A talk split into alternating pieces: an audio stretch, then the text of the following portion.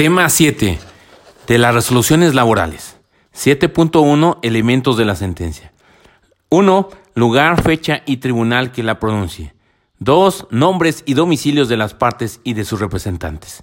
3. Extracto de la demanda y su contestación, réplica y contrarréplica, y en su caso, de la reconvención y contestación a la misma, que deberá contener con claridad y concisión las peticiones de las partes y los hechos controvertidos, enumeración de las pruebas admitidas y desahogadas y su apreciación en conciencia, señalando los hechos que deban considerarse probados.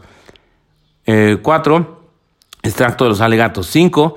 Por razones legales o de equidad, la jurisprudencia y doctrina que le sirva de fundamento. Y 6. Los puntos resolutivos. 7.2. Aclaración de sentencia.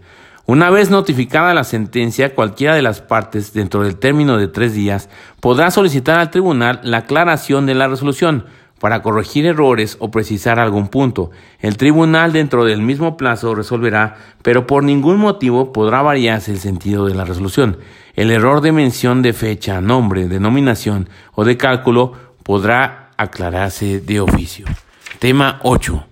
De los incidentes. 8.1. Regla genérica. Los incidentes se tramitarán dentro del expediente principal donde se promueve salvo los casos previstos en esta ley. 8.2. Incidentes de previo y especial pronunciamiento. 1. Nulidad. 2. Competencia. 3. Personalidad. 4. Acumulación y 5. Excusas. Los repetimos. 1. Nulidad. 2. Competencia. 3. Personalidad. 4. Acumulación y 5 excusas. 8.3 Procedimiento.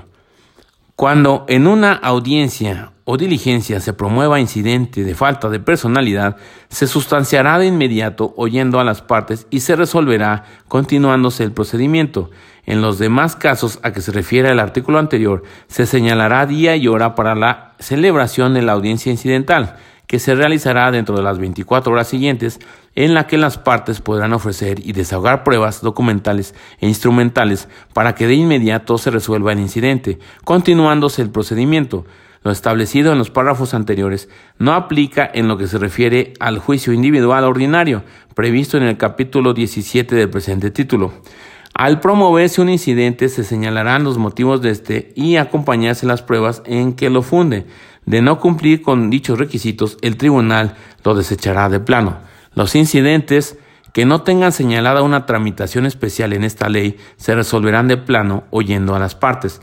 En lo que se refiere a los incidentes que se promuevan en un juicio individual, individual ordinario, los incidentes se sustanciarán y resolverán en la audiencia preliminar, oyendo a las partes, sin suspensión del procedimiento, a excepción del incidente de nulidad el que deberá promoverse dentro de los tres días siguientes en que se tenga conocimiento del acto irregular, hasta antes que se dicte sentencia. En este caso, el juez señalará día y hora para la celebración de la audiencia incidental que se realizará dentro de las 24 horas siguientes, en la cual se podrá ofrecer y desahogar pruebas documentales, instrumentales y presuncionales para que de inmediato se resuelva el incidente, continuándose el procedimiento. Repetimos, en lo que se refiere a los incidentes que se promuevan en el juicio individual ordinario, los incidentes se sustanciarán y resolverán en la audiencia preliminar, oyendo a las partes, sin suspensión del procedimiento, a excepción del incidente de nulidad, el que deberá promoverse dentro de los tres días siguientes en que se tenga conocimiento del acto irregular, hasta antes que se dicte sentencia. En este caso, el juez señalará día y hora para la celebración de la audiencia incidental que se realizará dentro de las 24 horas siguientes, en la cual se podrá ofrecer y desahogar pruebas documentales, instrumentales y presuncionales para que de inmediato se resuelva el incidente, continuándose el procedimiento.